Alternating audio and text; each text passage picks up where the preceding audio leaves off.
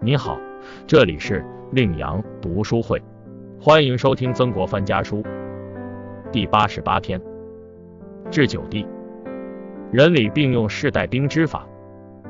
译文：元辅九地足下，带兵的方法，用恩情不如用仁义，用威严不如用礼遇。人的意思就是要想自己立身成事，先让别人立身；要想自己达到目的，先让别人达到目的。对待士兵要有如对待自己子弟的心情，希望他们能够独立，能够发达。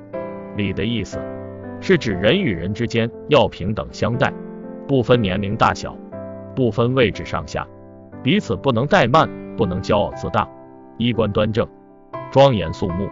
人们看见就生敬畏之心，觉得威严持重不猛烈，做事敬业，待人稳健，无形无声中显出崇高难犯的气势。这样，别人自然就会尊重他的威严。遵守这两个方面，即使到国外出使也行得通，更何况带兵治军呢？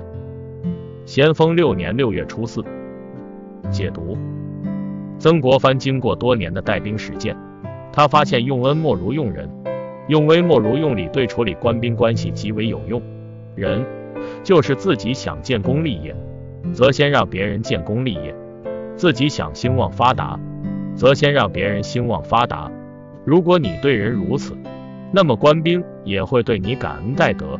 礼是指无论人多人少，无论官大官小，都一视同仁，身处高位，不骄傲自大，不盛气凌人。衣冠整齐，举止严肃，就会令人望而生畏，对此敬重。君子有三变：望之俨然，及之也温，其言也厉。与部下相处，要保持一定的距离，只有距离才能产生神秘感和威慑力，以求不战而屈人之兵的效果。要做到手中有兵，但要先礼后兵，只有先礼，才能从道义上保持主动。这里必须强调的是，先礼必须有后兵的威慑。若先礼不成就必须后兵；若无后兵做后盾，则先礼难成也。孔子曰：“唯女子与小人难养也，远之则怨，近之则不逊。”这提醒我们，一开始就要与小人保持一定的距离，既可避免其不逊之烦，又不必因远之而生怨。其实对所有的人。初识时难辨其是小人还是君子，都要保持一定的距离。当确认其确为君子时，再进不迟。否则，初识即进，一旦发现其为小人，则远也不是，近也不是。其实，就我们个人来讲，小人都是我们自己培养出来的。如果我们不随意近人，不随意交朋友，小人就不便对我们行事。这样。小人也就不能成为小人了。纵观曾国藩的一生，正是这种不卑不亢、泰而不骄、稳重庄敬之态，才使他得以威势旗下。在曾国藩看来，带兵应该像父兄带子弟一样，父兄与子弟之间有着一种亲密关系，因为亲密才产生服从，因为距离才产生敬畏，这是一种家庭式的关系。而作为军中的主帅，更应把军队看作是自己的第二家庭。主帅为士兵处处着想，急士兵之所急，把他们的成功当做自己的成功，把他们的耻辱当做自己的耻辱。无论成功与否，都要嘘寒问暖，真心对待他们。对于他们的错误，要严厉指出，不要有一丝的虚伪和做作。如果将军和士兵达到这样一个程度，那么士兵一定会竭尽全力为将军效力，如此就会攻无不克，战无不胜。所以说，以礼待兵，不战自胜。两国交兵，勇者必胜，这是常规。《左传》记载着肉袒相迎的故事，说的就是以礼待兵，以弱胜强。楚庄王率领部队去攻打郑国。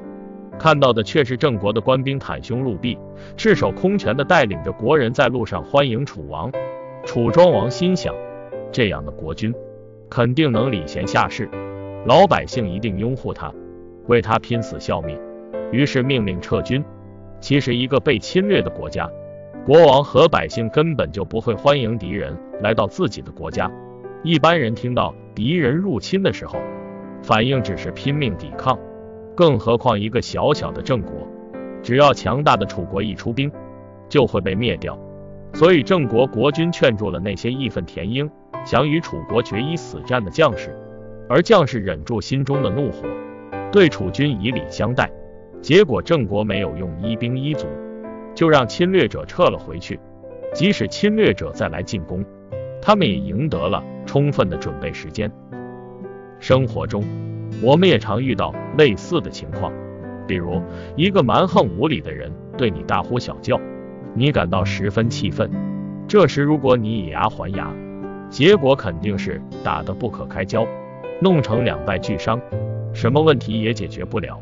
但如果你能沉住气，以礼相迎，那么来者的锐气一下子减少一半，这样就可以有商量的余地，不至于使矛盾更加激化。可见，当一个人、一个国家处于危险境地，又是不能敌时，以礼对之，是一种保护自己的最好选择。感谢收听，点击订阅专辑，欢迎下次再来。